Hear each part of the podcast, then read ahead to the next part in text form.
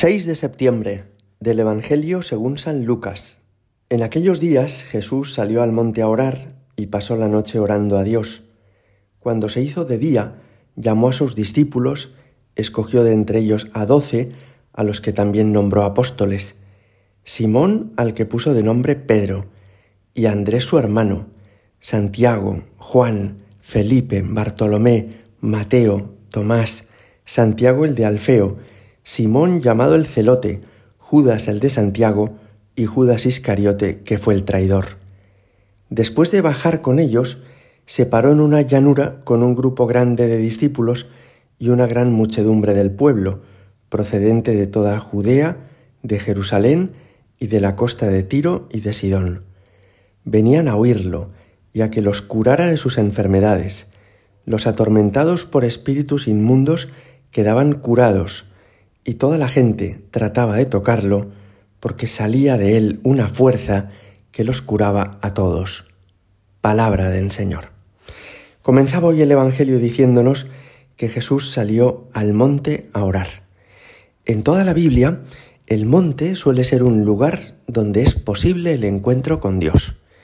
Le ocurre así a Moisés, que subió al monte Sinaí y que allí se encontró con Dios que le dio las tablas de la ley. Le ocurre también a Jesús en otro momento, cuando sube al monte Tabor con Santiago, Juan y Pedro, y allí se transfigura delante de ellos, y el Padre se hace presente, presentando a Cristo y diciendo, Este es mi Hijo amado, escuchadlo. El monte es por eso el lugar en el que, libres de toda distracción y separados del tumulto de la ciudad, podemos encontrarnos con Dios. No es casualidad que San Juan de la Cruz escribiera para hablar sobre el progreso en la vida espiritual un libro que se llama así, Subida al Monte Carmelo, porque en la vida espiritual hay un ascenso interior que se produce cuando vamos encontrándonos con el Señor y entregándonos con más generosidad a Él. Pues bien, aquella noche Jesús se la pasó orando a Dios.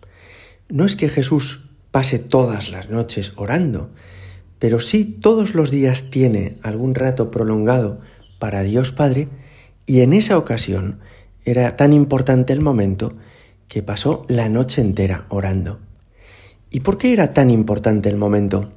Porque al día siguiente iba a escoger a los apóstoles. Los apóstoles son los doce elegidos por el Señor para comenzar el nuevo pueblo de Dios. Si el pueblo de Israel se había fundado sobre las doce tribus, los doce hijos de Jacob, el nuevo pueblo de Dios, que es la Iglesia, se funda con el cimiento de estos doce elegidos por el Señor. Y es precioso que Jesús no improvisa la elección, no dice, venga, pues cualquiera, a ver, este y el otro y el de más allá. No, sino que pasa una noche entera de oración con Dios Padre para pedir luz a Dios Padre, para acertar en la elección y para pedir que fortalezca ya en su misión a aquellos que va a escoger.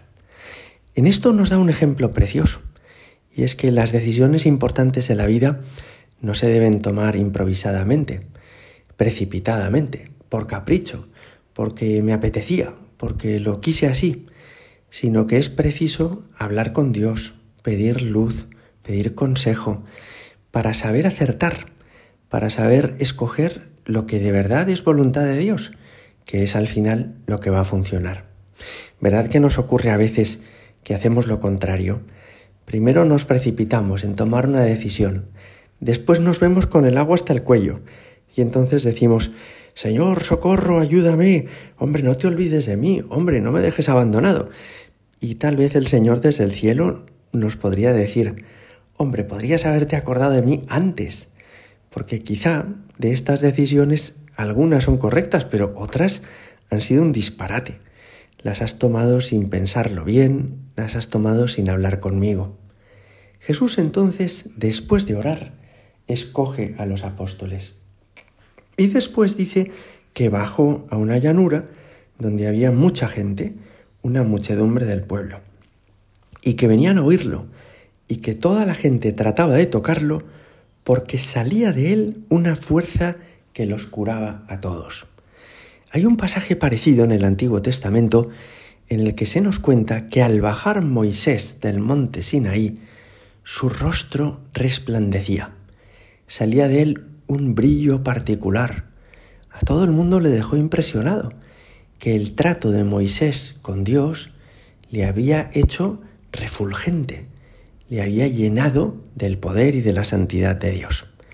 Algo así debe ocurrir con Jesús.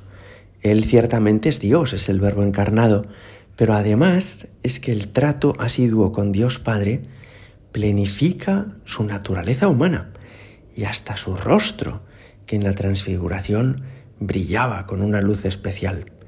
Probablemente cuando dice que la gente se acercaba a él porque salía de él una fuerza que los curaba a todos, lo que quiere decir es que hasta sensible y visiblemente todos veían en Jesucristo algo especial, algo particular, distinto a lo que encontraban en los fariseos, sí, que era gente muy estricta y que se decía muy religiosa, en los escribas, sí, que era gente muy sabia, que se sabía la teoría de la palabra de Dios de memoria. Jesús es distinto y es mejor. Es que en Él encontramos a Dios. También esto tiene para nosotros una aplicación muy concreta. Mira, Dios nos ha dado a cada uno unos dones. Puedes haber tenido una formación excelente, una familia magnífica y además ser un tipo inteligente que da buenos consejos a los demás.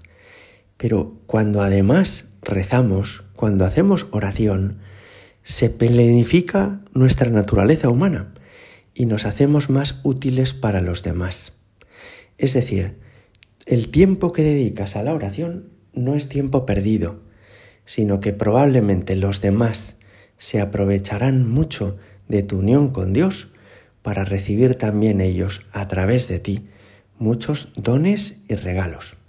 Por eso, si Moisés lo hace, si los apóstoles lo hacen, si el Señor lo hace, tú y yo tenemos que orar y dedicar tiempo a estar con Dios, a subir a esa montaña que tenemos en cada sagrario, en cada parroquia, para poder entablar un diálogo con el Señor que nos enriquezca, que nos, haga, que nos haga más luminosos y que de esta manera podamos llevar la gracia de Dios a otros muchos. Gloria al Padre y al Hijo y al Espíritu Santo, como era en el principio, ahora y siempre, y por los siglos de los siglos. Amén.